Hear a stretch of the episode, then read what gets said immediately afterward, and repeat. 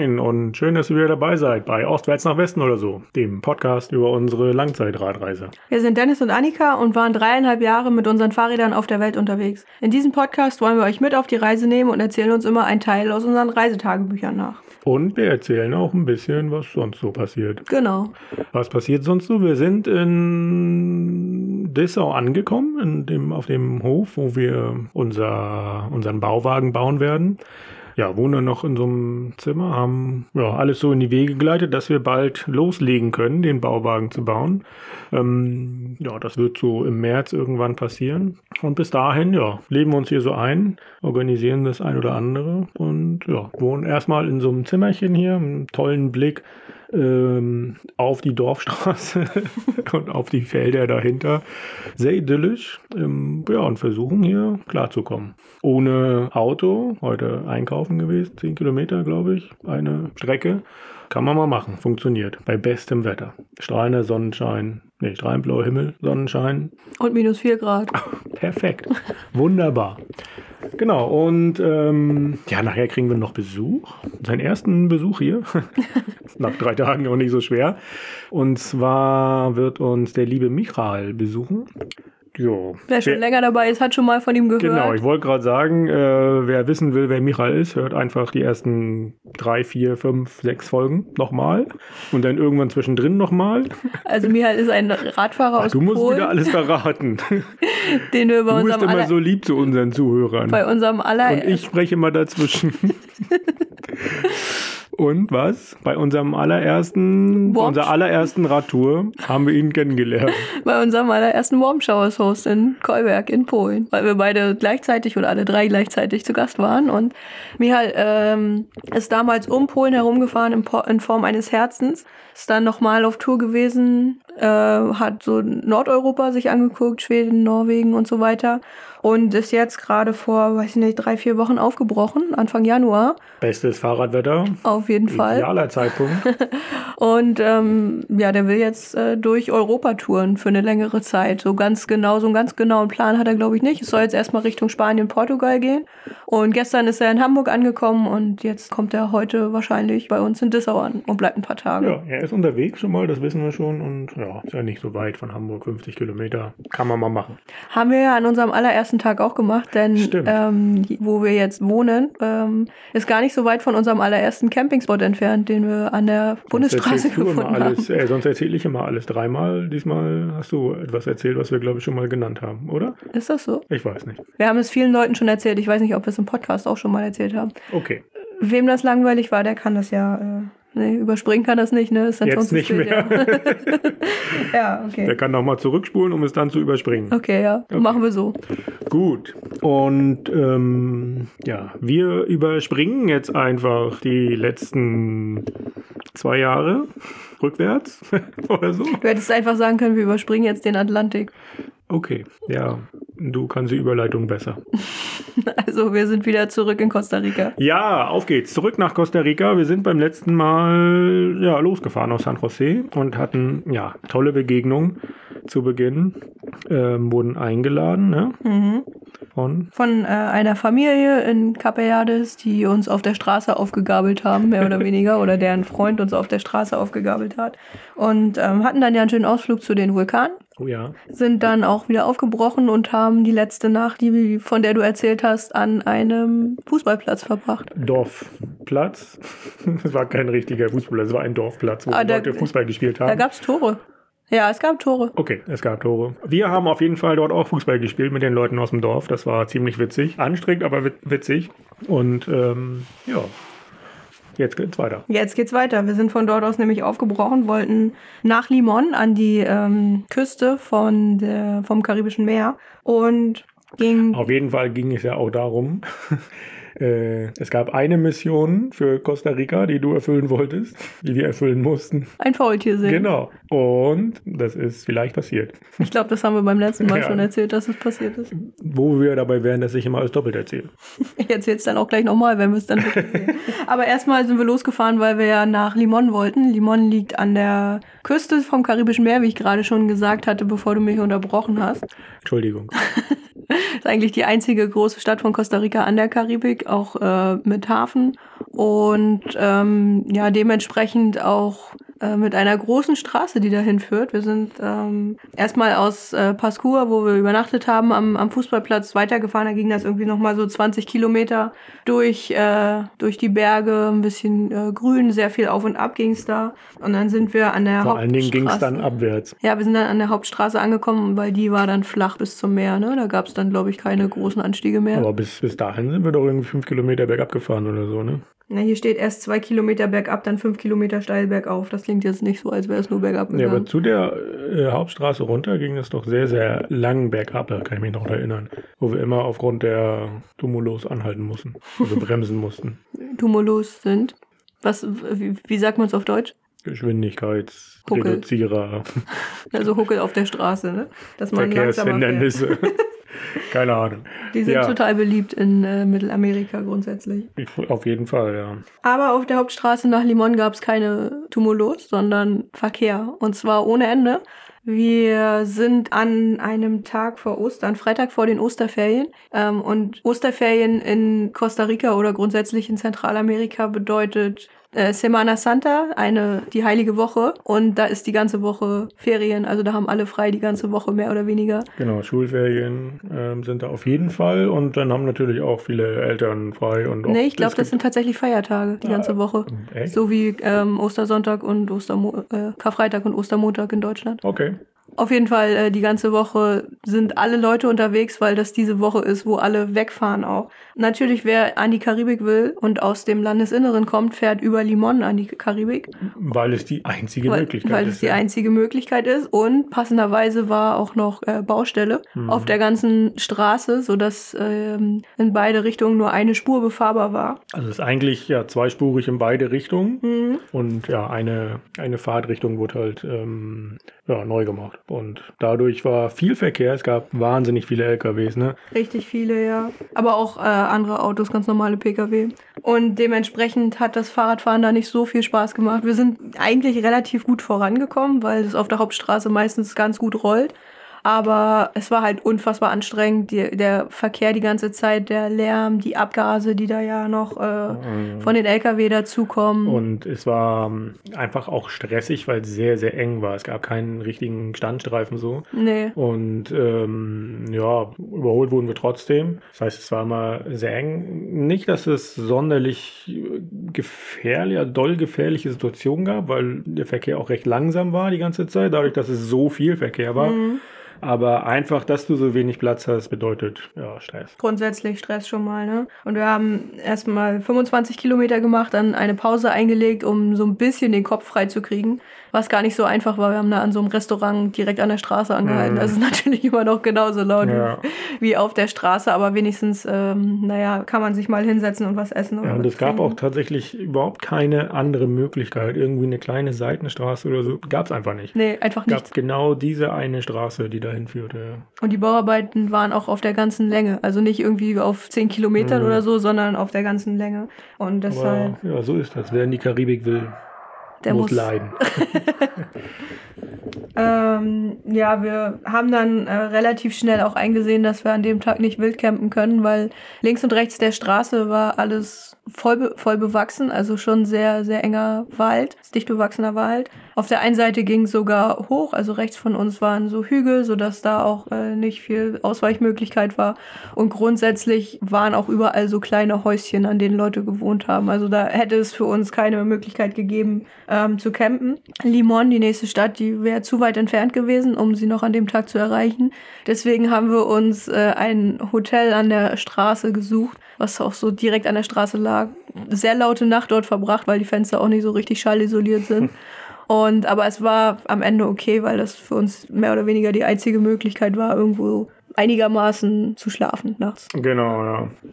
Ja, so ist das halt, ne? Manchmal ist das so, ja, ist auch nicht schlimm. Am nächsten Tag waren dann nochmal so 10 Kilometer bis zum Meer oder sogar noch ein bisschen mehr. Und das war auch ganz schön teuer, ne? Entschuldigung, dass ich dich wieder unterbreche. Aber das war eh das Preisniveau Costa Rica. Das kostarikanische Preisniveau ist sehr hoch gewesen und für Hotels im Speziellen oder für Übernachtung grundsätzlich schon relativ viel. Also für, Ja. das, für das Zimmer, ganz normales Zimmer ohne Frühstück, 40 Euro haben wir da bezahlt bezahlt ungefähr. Ja, ich glaube auch, dass das ein erhöhter Preis war aufgrund Semana Santa. Das haben wir dann später noch gemerkt, ne? dass da alles irgendwie teurer war als äh, dann eine Woche später oder so.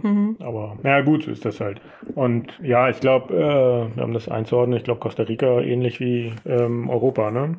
Ein bisschen, Ja, ein bisschen, bisschen preis, preiswerter als äh, Zentraleuropa. Also zum damaligen Zeitpunkt keine Ahnung, ob da die Inflation auch so zugeschlagen hat.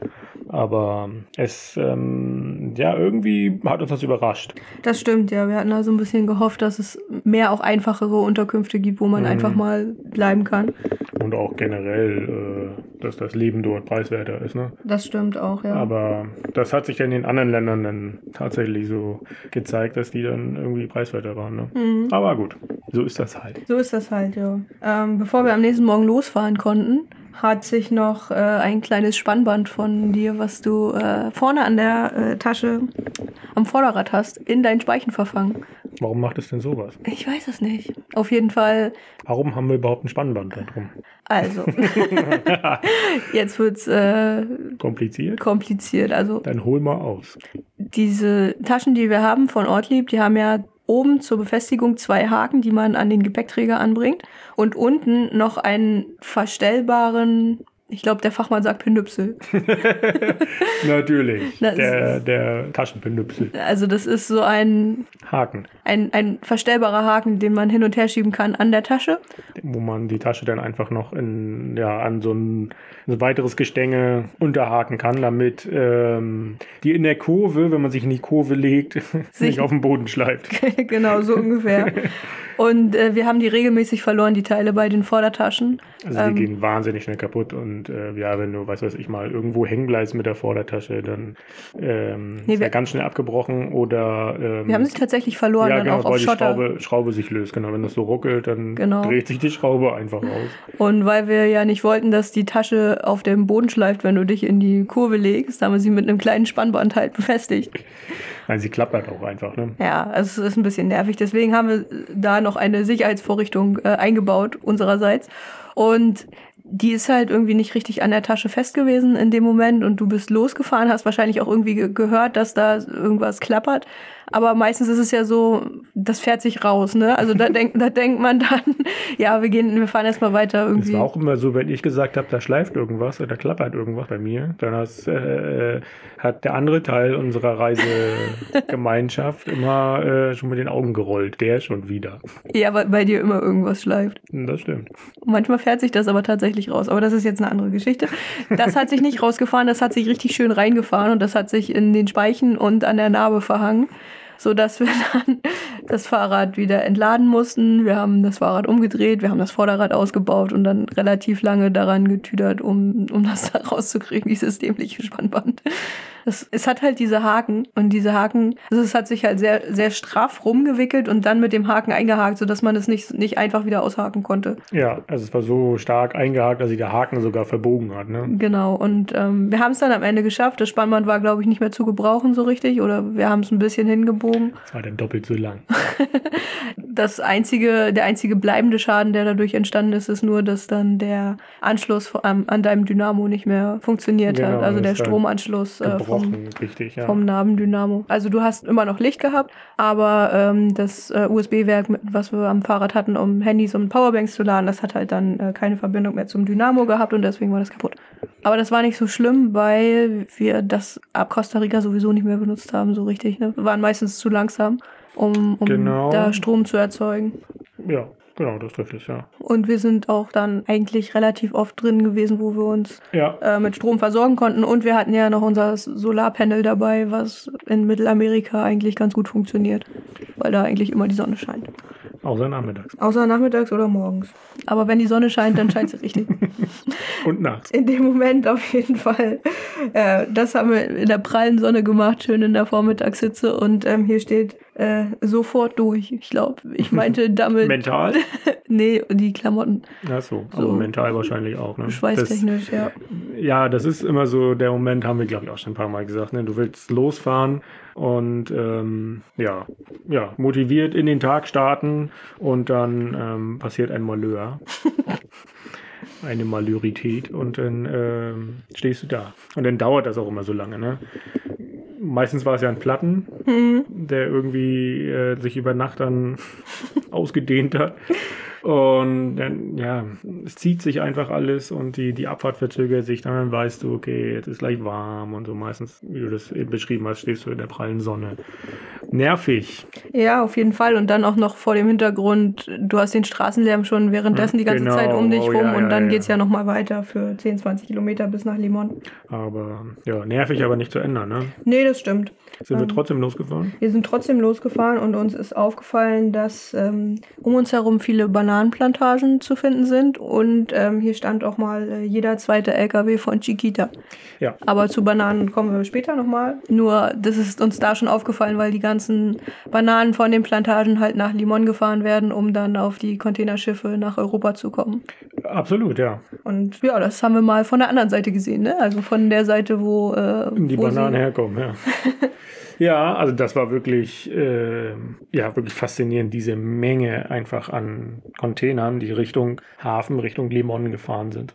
Und ähm, ja, überall war Chiquita oder Dole, glaube ich, ne? Mhm. Das waren die beiden ähm, Dinger, die man da gesehen hat. Und dann, ja, war klar, dass da wahrscheinlich in den meisten Fällen Bananen drin sind, aber natürlich auch andere Früchte, ne? Ähm, Ananas, Mango.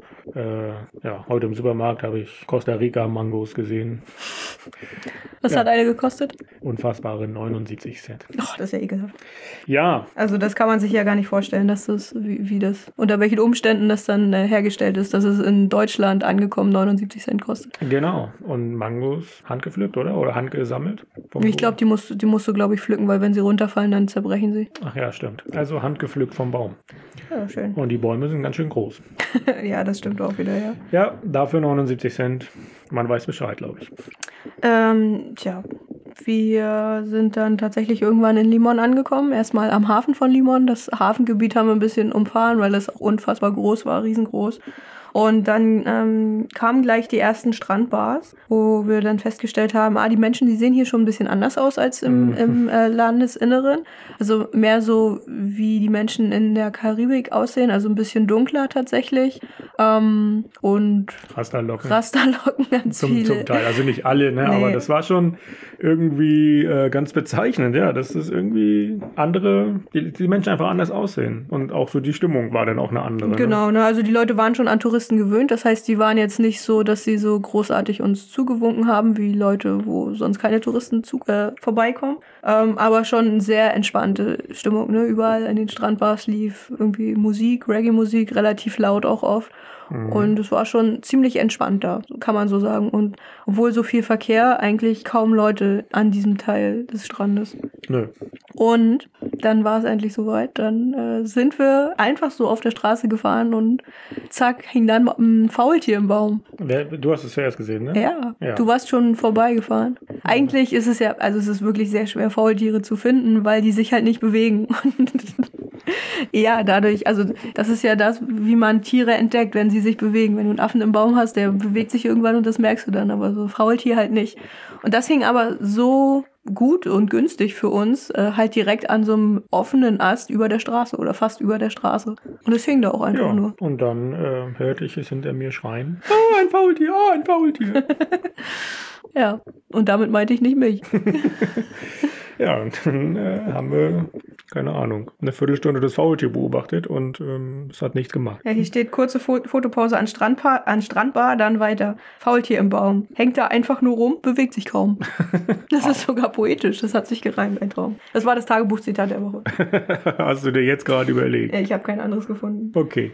Ja, ähm, hätten wir das auch. Haben wir das Faultier abgehakt? Und ja, Faultier ist ja auch irgendwie so das Symbol ne, von Costa Rica. Das sieht man auf vielen so Touristendingern, ne? Auf vielen Souvenirs sind Faultiere abgebildet. Ja. Ich habe wir- auch ein Faultier auf meinem Laptop zu kleben, einen großen Aufkleber mit einem Faultier auf einem Fahrrad. Ja, den gleichen Aufkleber habe ich auf meinem Fahrrad, ja. Ist, äh, ja, Faultier, dazu Pura Vida, so diese Begrüßungsformel auf äh, Costa Ricanisch. Ja. Und es steht noch drunter Ride Slow Costa Rica, also Ja. fahr, fahr langsam. Passt. Also, ähm, passt ganz das, gut Das vermittelt dir auch irgendwie, das hatte ich auch da gerade an der Karibikküste so den Eindruck, dass dir Costa Rica auch irgendwie so einen entspannten, ruhigen Rhythmus irgendwie gibt, ne? So Ja. einen Lebensrhythmus, so eine Atmosphäre, die einfach ja, purer wieder. Einfach das Leben genießen und ähm, sich wenig Gedanken machen und ja, einfach Leben. leben, zufrieden sein mit dem, was man hat. So, das ist so, ohne dass es jemand sagt, so richtig, aber das ist das, was ähm, das Land so ausstrahlt, die Leute auch Mhm. so ausstrahlen. Ne? Das stimmt, ja. Und ähm, das hat mir sehr gefallen und hat sich auch, glaube ich, gut auf uns, äh, hat gut auf uns abgefärbt. und ähm, ja, irgendwie hat es auch die nächsten Wochen und Monate tatsächlich so bestimmt, finde ich. Mit einigen Ausnahmen, aber ja. Natürlich. die Ausnahmen waren die steilen Berge. Da, da, dazu kommst du oder ich dann in den nächsten Folgen nochmal bestimmt. Seid gespannt. ähm, ja, nach dem Faultier sind wir dann tatsächlich noch weitergefahren. Überraschenderweise, obwohl es schon so aufregend war, dass wir ein Faultier gesehen hatten, sind wir äh, noch nach Limon gefahren. Ich hatte es, glaube ich, in einer der letzten Folgen schon mal gesagt. Ich habe ganz lange äh, in, bei Limon das Gefühl gehabt, dass wir noch in einem Vorort uns befinden, weil die Gebäude alle so flach waren eigentlich auch nur Wohngebäude und die Straßen so breit und alles so ein bisschen, ja, es halt, sah halt wie ein Vorort aus, aber es war die Stadt. Also es war das Stadtzentrum und in vielen Städten in Mittelamerika war das so, dass man nicht das Gefühl hatte, dass man jetzt in eine große Stadt reinfährt, wenn man in dieser Stadt Nee. unterwegs war. Und das war, ist das nicht die zweitgrößte Stadt in Costa Rica? Weiß ich gar nicht mehr. Ich weiß es auch nicht so genau, auf jeden Fall. Auf jeden Fall war sie sehr groß, Ja, aber wirkte definitiv nicht so. ne, Es hatte kein Großstadtfeeling, auf gar keinen Fall. ne, überhaupt nicht. Wir sind dann noch äh, an der Promenade äh, lang gefahren, haben uns da, haben da eine Pause gemacht und äh, ein Kopo gegessen. Erinnerst du dich, was das war? Ja, weil ich das ja letzte Woche schon erzählen wollte, habe ich mich wieder erinnert, ja. Also ich, ich, ich beschreibe das mal mit meinen Worten aus dem Tagebuch. Man schabt Eis von großem Klumpen ab, also wirklich so Eis einfach, gefrorenes Wasser. Sirup, Milchpulver und Kondensmilch dazu, fertig und lecker. Ja, klingt ganz schön eklig und wenn man drüber nachdenkt, ist es auch. Also ja, in, das war das Ja. erste Mal, dass wir es probiert haben. Es war okay, glaube ich. Mhm. Also hier steht ja lecker, also kann es nicht so schlecht gewesen sein. Wir haben es später sowas ähnliches nochmal in Nicaragua gegessen und da waren wir beide eine Woche krank hinterher. Ja, gut. Also richtig krank. Das war denn das falsche Wasser, ja. Äh, aber ja, tatsächlich, es ist einfach nur ein ähm, Eiswürfel, ne? Ja, also da- das ist da tatsächlich ein Ding. Da gab es fünf, sechs von diesen Ständen nebeneinander. Mhm. Der Mann, an, wo ich mein Eis geholt habe, der hat nebenbei noch Fußball geguckt auf seinem Handy und hat dann das Eis einfach abgeschabt von diesem riesengroßen Eisblock und in so, war es ein Plastikbecher? Mit Sicherheit Einfach- ein Plastikbecher. Einfach da genau. reingefüllt und dann halt. Die, die Jimmy-Soßen drüber ge- gegossen, ja. War aber total beliebt. Also äh, Absolut, die, die ja. Stände waren voll, die Leute haben das gegessen. Der, Gibt's in allen möglichen Farben und Geschmacksrichtungen. naja, sagen wir in allen möglichen Farben. Weil es alles gleich schmeckt. Ja, süß. Einfach nur süß. Ja. Äh, Wir haben da auch neben so einem großen Park gesessen, wo auch viele Leute äh, waren. Haben uns nicht so richtig in den Park reingetraut, weil wir die Fahrräder nicht so richtig aus den Augen lassen wollten zu dem Zeitpunkt und ähm, haben uns dann da einfach an die Promenade gesetzt und noch so ein bisschen Leute beobachtet und das äh, Meer rauschen sehen, sozusagen, die, die, die Wellen äh, genossen und ja, ging dann auch äh, weiter für uns. Und ähm, ja, hatten dann halt überlegt, heute ist der Tag, um wild zu campen. Ja, Wir hatten nämlich, wir, haben, wir benutzen diese App iOverlander, wo Menschen Campingspots, die sie mal unterwegs ähm, gesehen haben, eintragen können. Und wir haben dann gesehen, südlich von Limon, weil wir weiter nach Süden fahren wollten, gab es ganz, ganz viele ähm, so einzelne Punkte, wo Leute schon mal übernachtet hatten. Wir waren uns jetzt an dem, in dem Moment nicht so ganz sicher, ob das äh, für uns so funktionieren würde, weil die meisten äh, Einträge schon sehr lange her waren, also ein paar Jahre her waren. Und ähm, eigentlich offiziell, wir sind ja noch äh, mitten in der Corona-Zeit, März 2021, sind die Strände um 18 Uhr geschlossen worden. genau. Da kam einer und hat äh, abgeschlossen. Nee, also es, Licht ausgemacht.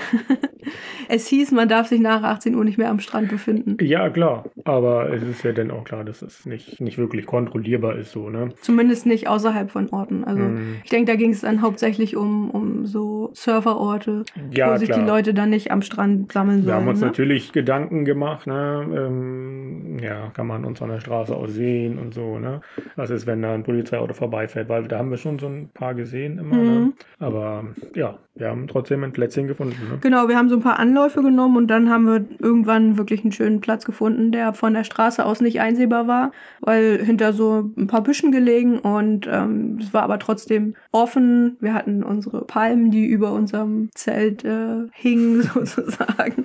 Ähm, also es war, es war halt, wir waren halt nicht direkt auf dem Strandsand, weil aus verschiedenen Gründen wir versuchen nicht auf dem Strandsand zu Das war schlafen. irgendwie die ganze Zeit so, ne? Es war Straße, dann so ein Palmen-Waldgemisch, Ja, ein schmaler Streifen, vielleicht so 50 Meter breit oder so, Ja. vielleicht auch 100. Und dann kam der Strand und ja, dann war das mal so, ein, so eine kleine Art Lichtung, ne? Die sich da Genau, so, ja. so eine kleine Lücke in dem Wald und den Platz haben wir dann für gut befunden, ne? genau. Da müssen mal Häuser gestanden haben, Mhm. denn es gab da so ein, so ein Oder es war das Vorhaben, da welche hinzubauen. was auch immer, auf jeden Fall gab es ein Fundament und äh, auf diesem Fundament hast du uns äh, heroischerweise die Kokosnüsse geöffnet. Ja, wir haben erstmal uns da niedergelassen, genau, ähm, als es noch hell war. Haben noch nicht gleich das Zelt aufgebaut, weil wir ja Erstmal gucken wollten. genau, ob da was passiert, ob noch einer kommt. Und dann ähm, ja, haben wir ein paar Kokosnüsse gesammelt, die da runtergefallen waren. Oder haben wir sogar welche vom Baum geschüttelt? Das weiß ich nicht mehr. Ich glaube, wir haben welche von den kleineren Bäumen geholt. Das waren da Hm, okay. relativ hohe Bäume, wo wir natürlich nicht, nicht rangekommen sind, aber auch kleinere. Ja, und ähm, an dem Fundament habe ich gedacht, ja, da kriegst du bestimmt äh, die Kokosnuss auch. Und dann boah, war ganz schön anstrengend, hat ganz schön lang gedauert. Die Kokosnuss, ähm, ja, auf dem Fundament immer gehauen, so ein paar Mal, bis sie dann So wie Affen das machen. Mit beiden Händen auf den Boden hauen. Aber das ist das, was funktioniert, wenn man Ich kein Werkzeug hat. keine Affengeräusche dabei gemacht. Nee, das stimmt. Aber ja, ich habe es genauso gemacht, auf die Kante vom Fundament, glaube ich sogar. Und ähm, ja, denn als die Kokosnuss so ein bisschen auf, also so ein bisschen Kokoswasser rauskam, dann versucht sie aufzubrechen. Ja, und das hat, haben wir zwei, dreimal gemacht, ne? Genau, die erste haben wir, glaube ich, direkt aus der Nuss getrunken, das Wasser. Mhm. Und danach haben wir es dann aufgefangen in unseren äh, Bechern. Mhm. Und wir hatten auch eine dabei, die schon richtiges äh, festes Fleisch hatte, richtig festes Kokosfleisch hatte, die Mhm. so ein bisschen brauner war, schon älter, halt reifer. Und das haben wir dann zum Abendbrot gegessen, mehr oder weniger. Ja, Das macht ja auch ungla unglaublich satt, wenn man das äh, da direkt Ja, ja. raus isst aus dieser Kokosnuss. wahnsinnig. Ja, fettig halt einfach auch, ne? Fettig, ja, auf jeden Fall. Und ja, hatten wir ähm, karibisches Robinson Crusoe Abendessen. Ja, genau. Und wir waren quasi alleine an diesem Strand. Es ähm, ist noch eine Frau spazieren gegangen, ansonsten hat uns niemand mehr gesehen. Ich finde das schon irgendwie ziemlich geil da, ne? Wir hatten da, nee, Sonnenuntergang hatten wir da nicht.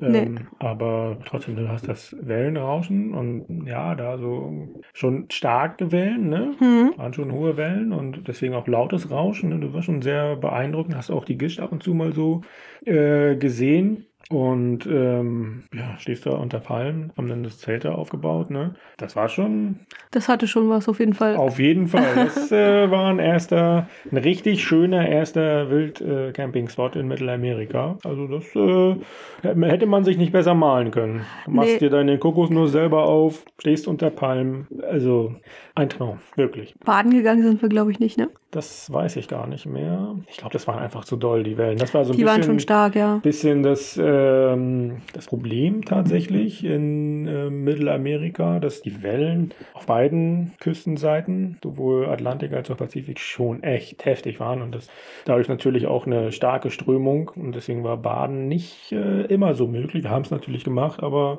nur wenn wir mal in so Buchten waren, ne? aber das ähm, ist nicht immer so, dass du, du denkst, äh, okay, da ist Strand, da gehe ich mal hin und kurz mal ins Wasser springen, das ist nicht immer so möglich. Das stimmt, ja. Und ja, Aber- Grund, gerade auch wenn es dann dunkler wird oder dunkel wird, will man das ja auch nicht, ne? Nee, das sowieso nicht. Aber ich denke äh, sehr gerne noch an diesen äh, Spot zurück, weil das ja wirklich so komplett dieses Abenteuer, Karibik-Abenteuer so Mhm. ist. Ne? Also das ist ja schon fast schon zu viel Klischee.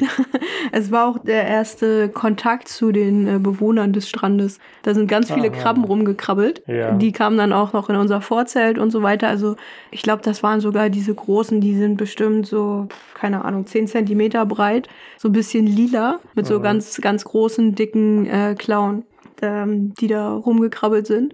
Und äh, was uns dann dazu veranlasst hat, ins Zelt zu gehen, die kleinen Mistviecher, wie wir sie äh, gerne nannten, Sandfliegen. ja, Das sind so wirklich ganz kleine, ähm, Flie ja, es sind Fliegen, ne? Aber die, die stechen dich, die beißen richtig, die beißen Mhm. richtig ein Stück von der, von der Haut raus und das juckt unglaublich stark. Und man kann ja da, blutet tatsächlich. es blutet auch ein bisschen, ja, und man kann da eigentlich nicht viel gegen machen, als irgendwo hingehen, wo sie nicht, nicht hinkommen. Ja, aber so dieses klassische Mückenzeug hilft da nicht. Ja, du brauchst schon ein, ein, ein Mückenspray mit viel DEET-Gehalt Mhm. und das hatten wir nicht. Nee. Ja, das war ein bisschen, bisschen uncool natürlich. Äh, ja, Sonnenuntergang und dann werden so die Tiere aktiv. Das war immer so. Was natürlich schade ist, ne, weil gerade so abends, wenn die Sonne untergegangen ist, sich da nochmal hinzusetzen, das äh, hat immer was eigentlich. Ein, Mhm. eine schön, schönes Klima, eine schöne Atmosphäre, so, aber dann kommen leider die Tiere. Ja, und wir sind dann irgendwann bei Wellenrauschen eingeschlafen, haben schon ein bisschen geschlummert und plötzlich hörte ich nur einen sehr lauten Schrei neben mir. Was? Ein Kreischen? Ein Kreischen würde ich es fast nennen, ja. Weil da, da muss irgendein Tier von außen am Zelt äh, gewesen sein und deinen Fuß berührt haben. Ja. Also wir wissen, wir haben keine Ahnung, was es war. Wir sind noch mal gucken gegangen, aber es war nichts mehr da. ein Waschbär, ne? Oder ein Opossum oder sowas, ja. Irgendwie sowas, ja. Aber ich kann mich daran gar nicht mehr so richtig erinnern, ehrlich gesagt. Ähm, aber ja, wird wahrscheinlich so ein Schreckmoment gewesen sein. Ne? Klar, wenn du schon schläfst. Ja. Ja, hier steht auch noch, dass es die ganze Nacht lang richtig heiß und sehr hell war, weil der Mond geschienen hat. ja, heiß im Zelt, das haben wir noch das ein oder andere Mal erfahren, ja. Ja, also, ja, aber. ähm, ja, am nächsten Morgen war es wolkig und das war eigentlich ganz angenehm, weil dann nicht die Sonne so direkt auf unserem Zelt stand. Haben draußen gefrühstückt und ähm, ja, den Strand dann noch ein bisschen für uns genossen.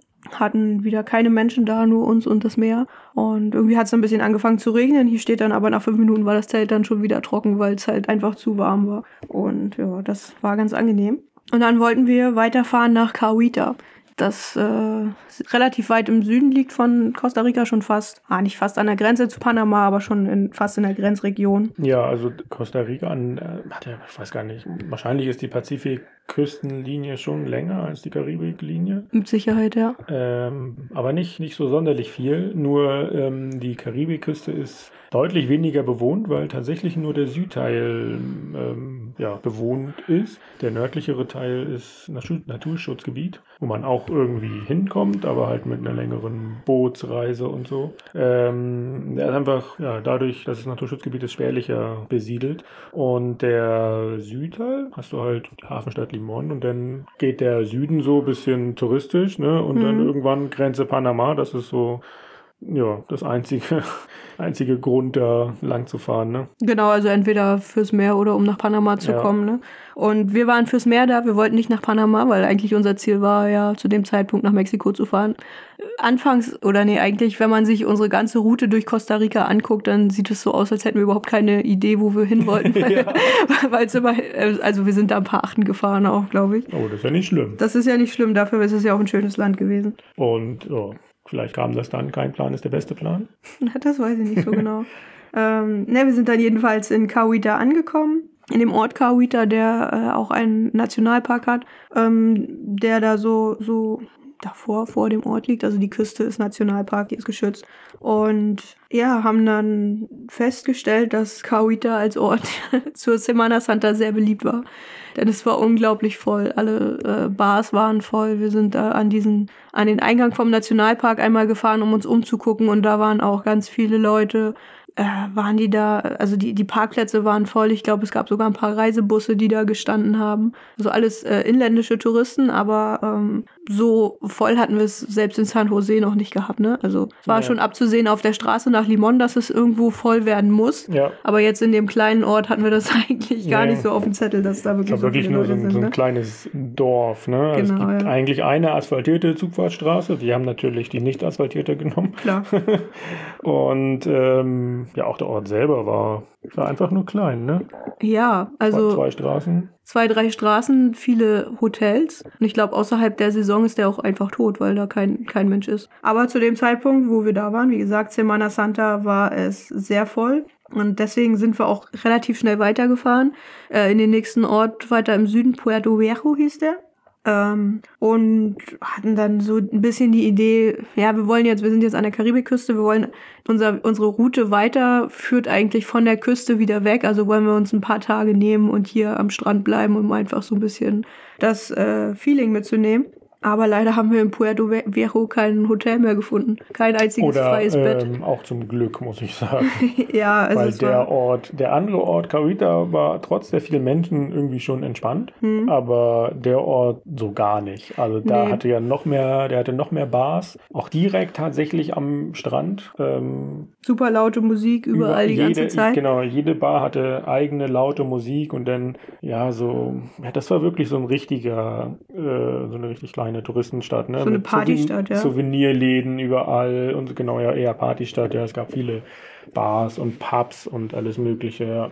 Ja, und dann ähm, standen wir vor der Entscheidung, fahren wir weiter in den nächsten Ort. Das waren noch so 15 Kilometer.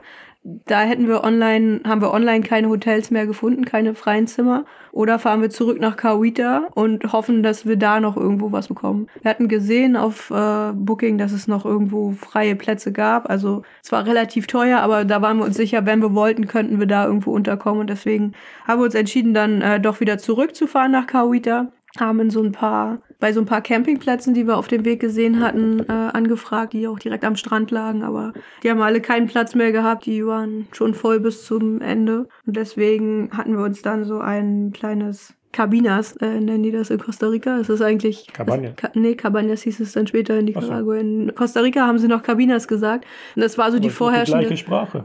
die vorherrschende ähm, Hotelform. Also es ist eigentlich ein einstöckiges Gebäude, nur Erdgeschoss. Es gibt Zimmer, ganz normal wie Hotelzimmer mit Bad, aber die sind, es ist alles so ein bisschen angeordnet wie, wie ein Wohnkomplex, ne? Also du hast, du hast die, die Kabinas, die sind so im, meistens im Kreis oder irgendwie am, am Rand vom Grundstück und in der Mitte gibt's dann einen Innenhof mit einem Pool, eine Gemeinschaftsküche.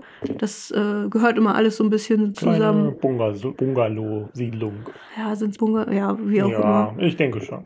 Und Irgendwie sowas. Genau, wir hatten halt online gesehen, dass dieses eine Etablissement noch was frei hatte und Okay. haben dann Das klingt jetzt aber nicht sehr Nee, vielversprechend. nee, doch, das, das war das war okay. Vollkommen, was war vollkommen okay. Das ja. war vollkommen okay. Ähm, wir haben es aber nicht gleich online gebucht, weil wir dann dachten, oh, der Preis ist so hoch, vielleicht gibt's ein, ein bisschen Rabatt, wenn man vor Ort bucht. Und es ist ja auch besser für die, äh, für die Hotelleute, dass, wenn man das nicht über Booking.com macht. So, deswegen sind wir dann dahin gefahren und wollten da vor Ort direkt Zimmer fertig oder klar machen, das, was wir online gesehen hatten. War aber keiner da. Die Rezeption war nicht besetzt. Da waren dann irgendwie noch ein paar andere Deutsche, irgendwie eine, eine Gruppe von Studenten, die eine Zeit in Costa Rica verbracht hatten und jetzt noch irgendwie ein paar Wochen am Strand surfen wollten. Und die haben auch auf die Rezeption gewartet und ja, ich weiß nicht, wir haben da bestimmt zwei Stunden gesessen, ehe der Inhaber dann vom Surfen wiederkam. Moped mit Surfbretthalterung an der Seite. genau. Er war aus, ich weiß nicht mehr genau, wie er hieß. Er kam, glaube ich, aus Frankreich und hat das, äh, das Kabinas äh, da gebaut oder betrieben. Und ja, wir konnten dann äh, für ein paar Nächte da bleiben, haben für, für drei Nächte gebucht. So lange war das frei und ähm, ja. Ja, wollten einfach mal die Karibik ein bisschen genießen. Ja, Karibikurlaub. Sozusagen. Wenn man schon mal da ist, ne? ja, weil es war für uns ja auch klar, dass wir von dort wieder zurückfahren Richtung Landesinnere, weil eine andere Möglichkeit gibt's nicht. Also klar, wir hätten weiter nach Panama fahren können, aber da war ja auch Sackgasse. Ich weiß gar nicht, ob wir das Es war- zu es- dem Zeitpunkt, nee, das war gar nicht möglich, ne?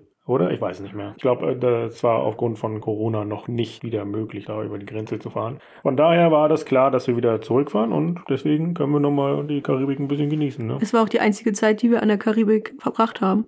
Wir waren später in äh, Mexiko, am Golf von Mexiko, aber das ist ja Wir waren auch an der Karibik. wo? Naja, die eine Seite von Yucatan gehört zur Karibik und die andere zum Golf von Mexiko. Wenn man jetzt das Augenrollen hätte hören können. Okay, also es hat noch sehr lange gedauert, bis wir das nächste Mal in der Karibik waren. Zufrieden? Sonst bist du immer Frau Klugscheißer. Das stimmt gar nicht. Wir haben uns lieb Auf jeden übrigens. Fall, ja. An alle Zuhörer. Ähm, ja, am nächsten Morgen. Also Hab wir, ich dich jetzt aus dem Konzept gebracht? Nee, überhaupt nicht. Hör auf, dazwischen zu reden.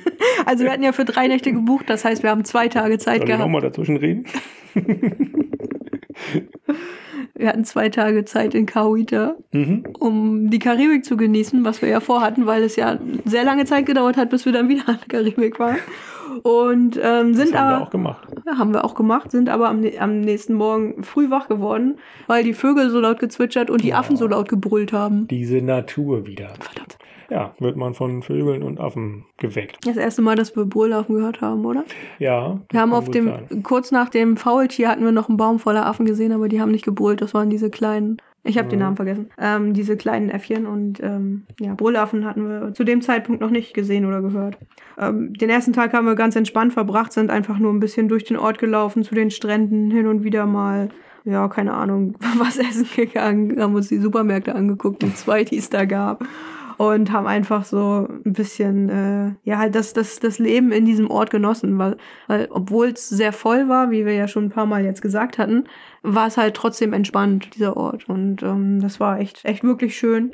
Und ja, dann, wie gesagt, einen ganz entspannten Abend und äh, Tag verbracht. Und am nächsten Tag, am zweiten Tag, sind wir dann in den Nationalpark gegangen, in den Kauita Nationalpark, ähm, der, wie gesagt, ja an, an der Küste lag direkt. War, glaube ich, der einzige Nationalpark, der nicht vollkommen überteuert war in Costa Rica, Mhm. ähm, wo man selbst entscheiden konnte, wie viel man bezahlt. Also so auf Spendenbasis hat der funktioniert. Ja, die Nationalparks in Costa Rica und auch eigentlich sämtliche Eintrittsgelder dann in Mittelamerika hatten immer die ja, zwei Eintrittspreise, es war unterschiedliche, immer für Einheimische und für Ausländer. Und der Preis für Ausländer war in der Regel zehnmal so hoch wie für Einheimische. Ja, genau, ja, also fünf bis zehn Mal und das war bei den meisten Dingern, also ich kann das grundsätzlich nicht nachvollziehen, warum man das macht. Ähm, und ja, das war so unverschämt teuer dann zum Teil, dass wir vieles dann nicht gemacht haben. Genau. Gerade auch in Costa Rica. Mhm. Aber hier in Kauita, wie gesagt, ähm, konnte man selbst entscheiden. Wir haben natürlich auch was bezahlt, aber wir haben dann keine 30 Dollar bezahlt, wie wir es in anderen Nationalparks hätten machen müssen. Und ähm, sind dann einmal die Strandlinie abgegangen. Also dieser Nationalpark hatte zwei Wege. Der eine Weg führte direkt an, am Strand entlang und der andere so ein bisschen weiter im, im Wald, im Dschungel. So. Mhm, war ja tatsächlich richtig so Dschungel, ja. Und hier steht auch, dass es da ein bisschen wie im Tropenhaus gerochen hat, wie im Tropenhaus vom Zoo. Ja, das war auch äh, eine andere Atmosphäre auf einmal. Ne? Da stehst du tatsächlich so ja, im Dschungel. Es fühlt sich alles feucht an, auch wenn du natürlich gleich in, hörst das Meeresrauschen, also bist schon in Meeresnähe, aber einfach so, du siehst so grünen, dichten Wald so um dich rum. Ne? Es raschelt so ein bisschen. Ja, du siehst die kann- Affen immer. Ne? kannst nicht so nicht sehr weit reingucken. Es ist dann auch relativ Mhm. schnell dunkel im Wald. Ja, Und ähm, ja, es war ganz spannend. Dadurch, dass es dann auch so ein bisschen komisch miefig gerochen hat, war das alles irgendwie so eine, eine, eine spannende Atmosphäre. Dann gab es noch ein Schild, wo drauf stand, die Krokodile nicht darf man nicht füttern und wir haben aber keine gesehen. wir haben keine gesehen, ja. Ähm, naja, und insgesamt so war das ein bisschen, also nicht gruselig, aber wenn man alleine gewesen wäre und die Schilder nicht gesehen hätte und dann plötzlich ein Krokodil aufgetaucht wäre, dann wäre es gruselig gewesen. Ja. Ähm, da haben wir noch ein Faultier gesehen, übrigens. Uh. Wir haben es nicht selbst entdeckt, sondern ein Guide von einer Gruppe, die vor uns war. Die haben dann da alle hingeguckt und dann haben wir auch das Faultier gesehen.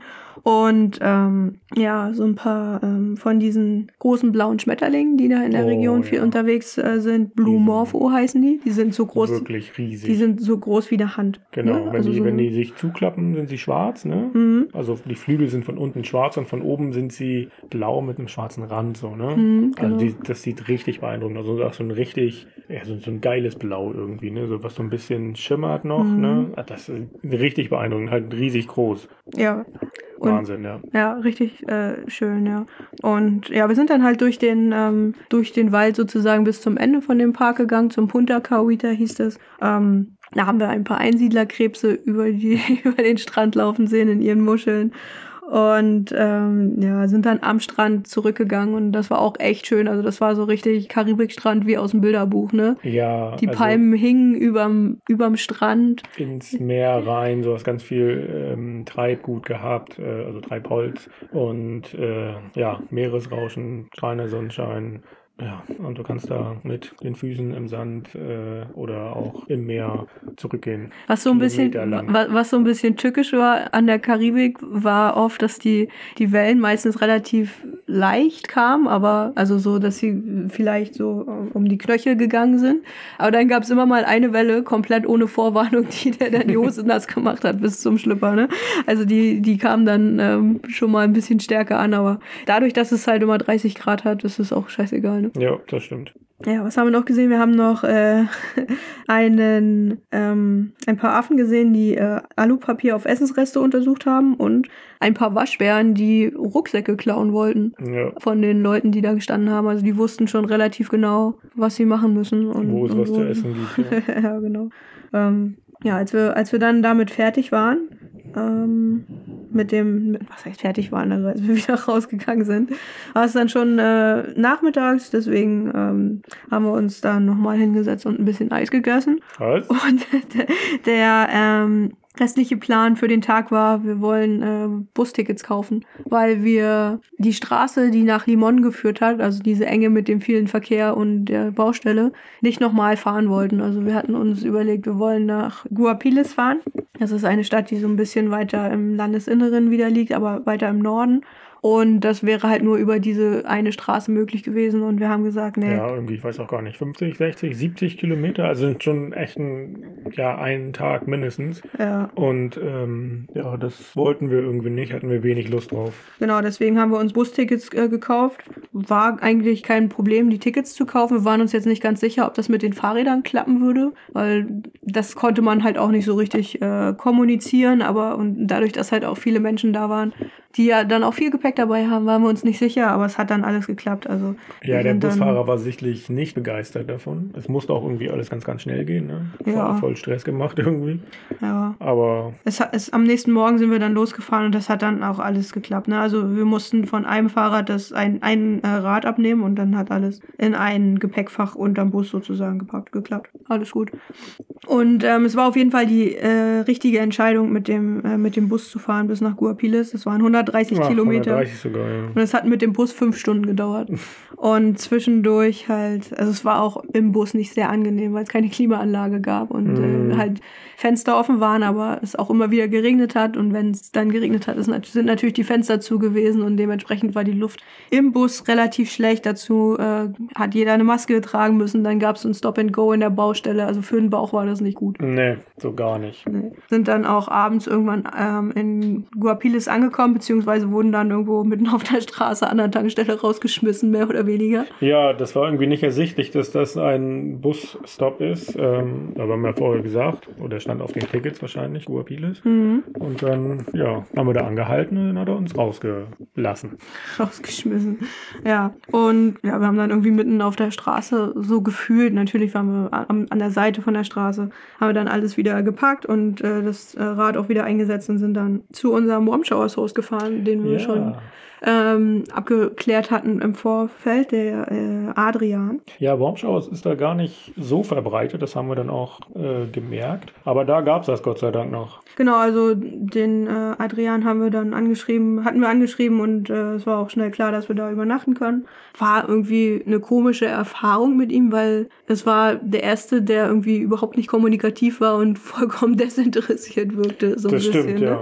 Also wir haben da den, den Abend äh, zusammen in der Küche verbracht und ja, irgendwie hat jeder auf sein Handy geguckt. Also es ist relativ selten mal ein Gespräch zustande gekommen. Ja, wir haben das immer wieder versucht tatsächlich, ne? Ähm, aber irgendwie hat er auf so Fragen, die wir gestellt haben, immer nur so eine kurze, knappe Antworten gegeben. Und ja, war irgendwie merkwürdig. War ein bisschen komisch, aber was... Ko äh, komisch war auch das Zimmer, was er uns gegeben hat. Da standen noch, äh, stand noch eine Schrotflinte in der Ecke, ne? Oder Ja, stimmt, zwei ja. Waffen sogar, keine Ja. Ahnung. merkwürdig. Sicher, sicher. Ja, Ähm, was aber ganz interessant war, ähm, Adrian war Pilot. Genau. Das war, wir haben das, glaube ich, schon mal erzählt, als wir schon mal über Bananen gesprochen haben, letzte oder vorletzte Woche, ne? Er war ähm, Pilot in der Schädlingsbekämpfung, das heißt, er fliegt über Bananenfelder und sprüht Pestizide oder Fungizide. Und ähm, der meinte, dass er das jeden vierten Tag über das gleiche Feld fliegt. Frü früher waren es noch alle vier Wochen, hat er gesagt, dass, dass er über ein Feld geflogen ist. Und äh, mittlerweile ist es halt jeder vierte Tag und es gibt in Costa Rica, Costa Rica ungefähr so groß wie, Nicara äh, wie Niedersachsen, ähm, 40 Menschen, die diesen Job machen. Mhm. Also eine ganze Menge Zeug, was da gesprüht wird. Es wird richtig viel äh, genau, Zeug auf in die Luft dort äh, und auf die Erde gesprüht.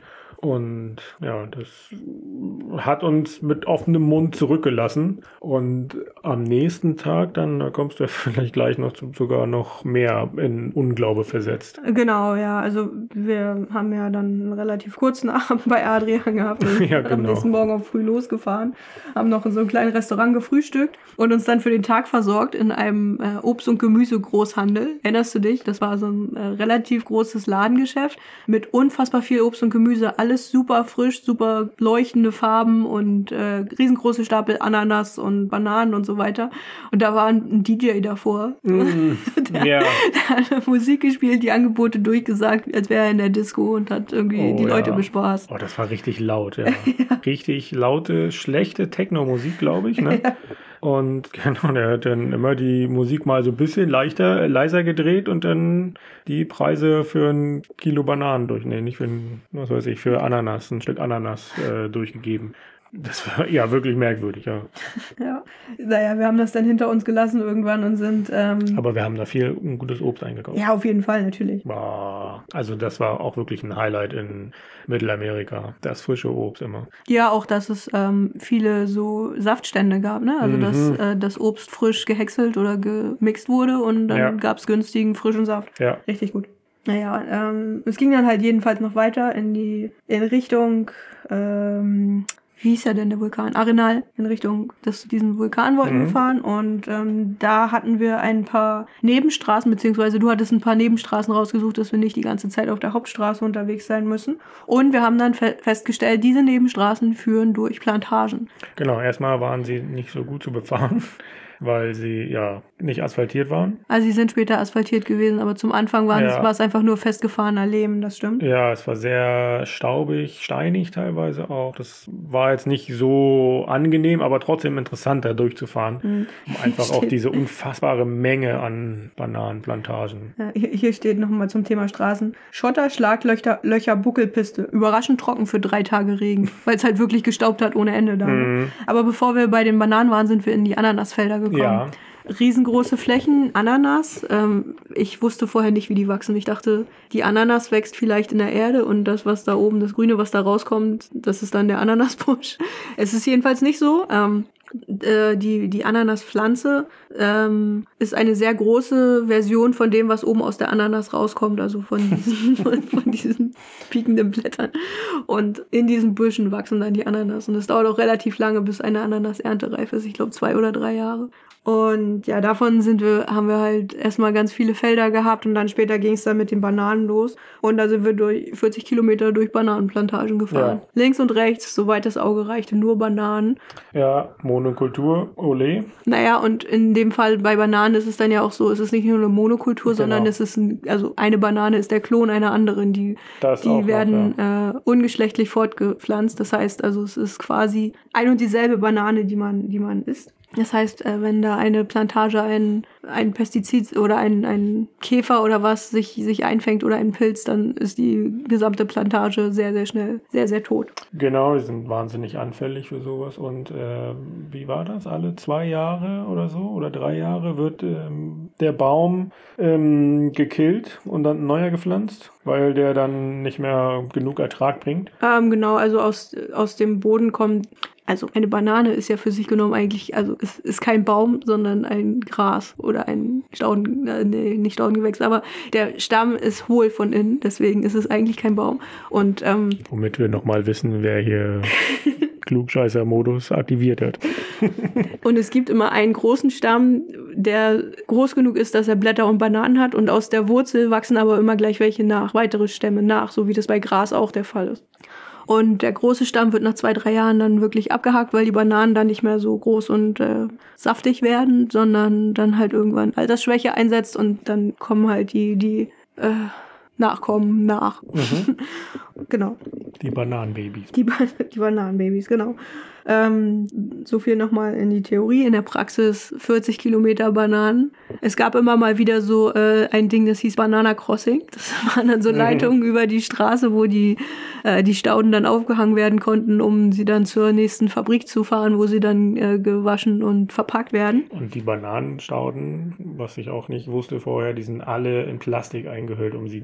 Zum einen äh, hast du die Pestizide, ähm, die ja Unkraut und alles an Insekten und so abtöten soll. Und dann, nee, die Fungizide, genau, die gegen das, äh, gegen Pilze und so weiter. Und dann hast du noch die, die Plastikfolie um die Staude drum, die auch noch gegen die ganzen Insekten äh, schützt, ne? Genau. So war das ja. Mhm. Und dann siehst du, ja, Plastik auch, soweit das Auge reicht. Genau, ja. Also eine, eine Banane haben wir eigentlich nicht gesehen, ne? Äh, nö, nicht so richtig. Was wir stattdessen gesehen haben, waren ganz viele kleine Dörfer von Leuten, die da gewohnt und gearbeitet haben in den Plantagen. Oder teilweise auch riesengroße abgeschlossene Wohnsiedlungen von Chiquita oder Del Monte, stand dann Mhm. auch immer draußen groß dran, ähm, wo dann halt auch Arbeiter untergebracht waren. Ja, mitten in dem Mitten in den Plantagen hinter Zäunen, Security, große. Äh, Ja, und auch mitten im Fluggebiet, ne? Von den Tonnen, ja, na klar. dem Piloten, wo wir die Nacht davor waren. Und dann weißt du auch, dass das nicht so sonderlich gesund sein kann für die Menschen, die dort leben, Wahrscheinlich nicht. Ne? leben müssen wahrscheinlich. Ja, sehr unschön. Und ähm, ja, irgendwie dieses äh, Bild, dieses Gesamtpaket Banane hat sich bei mir auch so eingebrannt und irgendwie, ähm, wenn ich so eine Banane sehe, dann muss ich immer daran denken. Ich kaufe Bananen auch nur noch sehr ungern, obwohl es eigentlich ein, tolles Obst ist, aber hm, Also wir haben dann in Mittelamerika tatsächlich noch vier Bananen gekauft. ja, ähm, wo die ja auch dann nicht von den äh, großen Unternehmen kommen, sondern von kleineren Bauern meistens. Mhm, Ne? Also genau, ja. das sind dann keine Del Monte Bananen, sondern Bananen von Hector um die Ecke. Genau, klar. Also die ganzen Bananenplantagen, die wir da durchfahren haben, da ist auch klar, dass die ja entweder nach Norden in die USA und Kanada gehen oder halt nach Europa.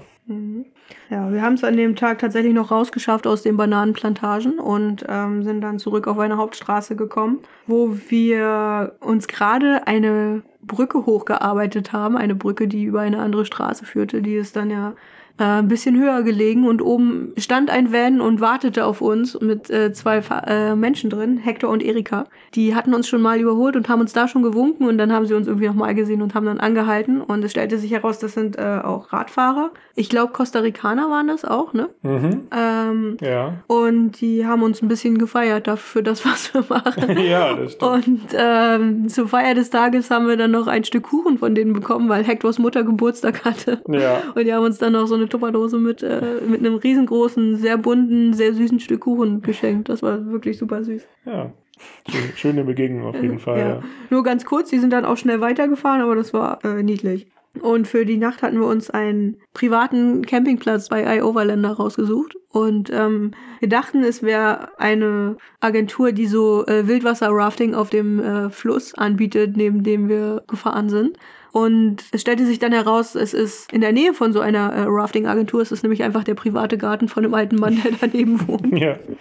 Und äh, das war ganz cool. Wir sind da angekommen. Er war dann auch gleich da, glaube ich. Ne? Wir haben dann schnell klar gemacht, dass wir eine Nacht da bleiben. Er hat nur Spanisch gesprochen und ähm, hat uns aber alles gezeigt. Es gab da so ein, so ein Dach, äh, wo nur eine Couch drunter stand. Dann gab es eine große, oder es gab eine, eine Toilette und eine Dusche. Und ähm, ja, wir haben unser Zelt dann unter das Dach gestellt, weil es auch wieder regnen sollte. Und haben da den, den Abend ein bisschen gechillt, einfach auf der Couch. Ne? Wir sind nochmal zum Fluss runtergegangen mit dem ähm, Herrn zusammen. Er hat uns aber auch nochmal gesagt, dass wir auf jeden Fall nicht da baden gehen sollten, weil der Fluss sehr stark und sehr schnell war. Oh ja, da bist du runtergegangen. Das war wirklich, ja. Nee, äh, brauchst du bloß, glaube ich, den, den Fuß reinhalten und schon wirst du mitgerissen. Es, die machen ja nicht umsonst Wildwasser-Rafting Ja. da drin auch, ne? Das war echt äh, starke Strömung, ja. Ja, und äh, obwohl wir gar nicht direkt am Fluss waren, ist der auch äh, bei uns im Zelt noch richtig laut Mhm. gewesen. Die ganze Nacht über. Und ähm, hier steht noch dazu Vogelgezwitscher in Klammern vor Sonnenuntergang und Insektengezirpe in Klammern danach. Sehr schön. Ja, Naturgeräusche. Naturgeräusche. Wasser und äh, Tiere. genau. Herrlich. Und ich glaube, dann haben wir es auch für heute. Ähm, morgen machst du weiter. Nee, nicht morgen. Nächste Woche machst du weiter. Da äh, geht's dann auf eine sehr matschige, sehr rutschige Straße. Eine Abkürzung. Ja, Abkürzungen mögen wir. unter anderem. Und dann waren wir noch, äh, sind, haben wir noch den äh, Vulkan Arenal erreicht tatsächlich, auf den Ja. wir zugefahren sind. Äh, Und es war sehr schön und ich bin, äh, wir sind alle gespannt auf das, was du da nächste Woche erzählst. Gut. Ich würde noch mal ganz kurz hier für die Statistiker unter den Zuhörern. Wir sind an Tag äh, 654. Es ist der 1. April 2021. Wir sind in La Virgen, äh, Costa Rica und der Kilometerstand beträgt 18.679. Okay. Na denn. Ja, ich glaube, wen man hier im Hintergrund gehört hat, vielleicht so ein bisschen, war der kleine Erik. äh, eins von den vier Kindern von Sophia und Ivo, denen der Hof hier gehört. Und ja, in dieses Getümmel stürzen wir uns jetzt wieder rein, oder? Ja, Mittagsschlafzeit ist vorbei, jetzt wird's wieder laut. Genau. Aber macht ja nichts. Ähm, das mögen wir. So. Alles klar. Und ähm, ja, wir hören uns dann beim nächsten Mal wieder. Wir warten auf, Micha auf Michael noch und ähm, haben ein paar bunte Tage bestimmt. Schauen wir mal. Okay, dann berichten wir davon beim nächsten Mal wieder. Tschüss. Tschüss.